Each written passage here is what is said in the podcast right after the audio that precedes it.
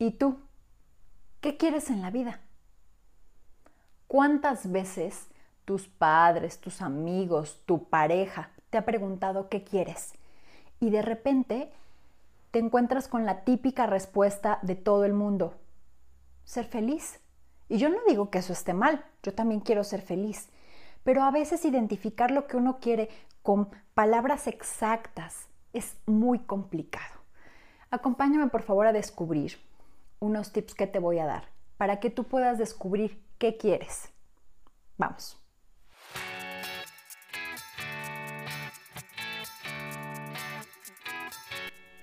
Bueno, hace muchísimos años una amiga me dijo, me hizo esta pregunta que yo les hice al principio, ¿y tú qué quieres? ¿No?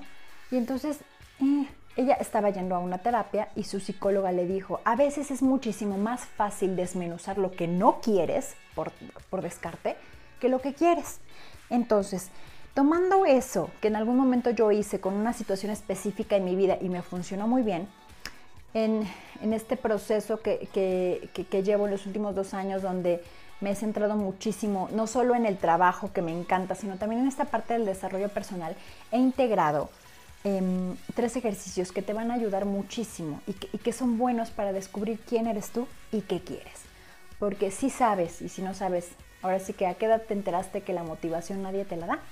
La motivación es auto, tú la generas, es automotivación. Entonces, ¿qué te motiva?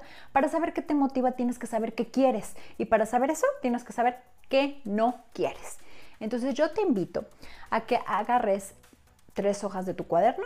Yo creo que con eso es suficiente. No sé, cada quien tendrá sus listas de los tamaños que quiera. Pero la primera cosa que tú vas a escribir, porque es muchísimo más fácil diagnosticar a la gente que diagnosticarte tú, primero vas a escribir qué no quiero en mi pareja. Vas a tomar esas tres hojas, las vas a doblar a la mitad. A la primera le vas a poner qué no quiero en mi pareja del lado izquierdo. No llenes la del sí todavía. Primero pasa por todas estas etapas. ¿Qué no quiero en mi pareja? A lo mejor no quiero una pareja controladora, a lo mejor no quiero una pareja conformista, a lo mejor no quiero una pareja alcohólica, a lo mejor no quiero una...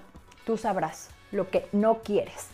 Hay cosas que me digas, no quiero una pareja enojona, no, bueno, híjole, estaría muy complicado, ¿no? Este, realmente poder moldear todo lo que no quieres y descartarlo. No somos todos monedita de oro.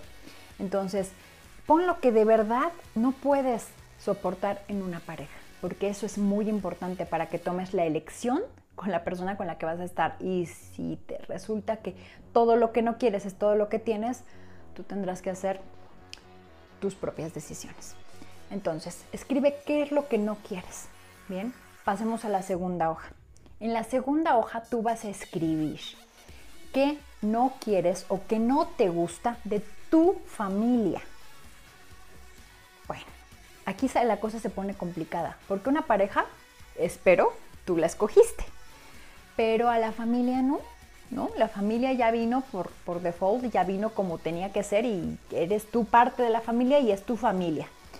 Y a veces hay personas o miembros de la familia que no tienen una inteligencia emocional lo suficiente y que a veces te causan muchos problemas o que son muy conflictivos y demás. Entonces, anota todo eso. No quiero que se metan en mi vida, no quiero que mm, me corten las alas de mis sueños, no quiero... ¿Qué es lo que no quieres de tu familia? Todas las acciones escríbelas, acuérdate, en la segunda hoja, el lado izquierdo. ¿Sí? Ahora, vas a poner en la tercera hoja del ámbito profesional, vamos a hablar un poquito. ¿Qué no soy en mi ámbito profesional?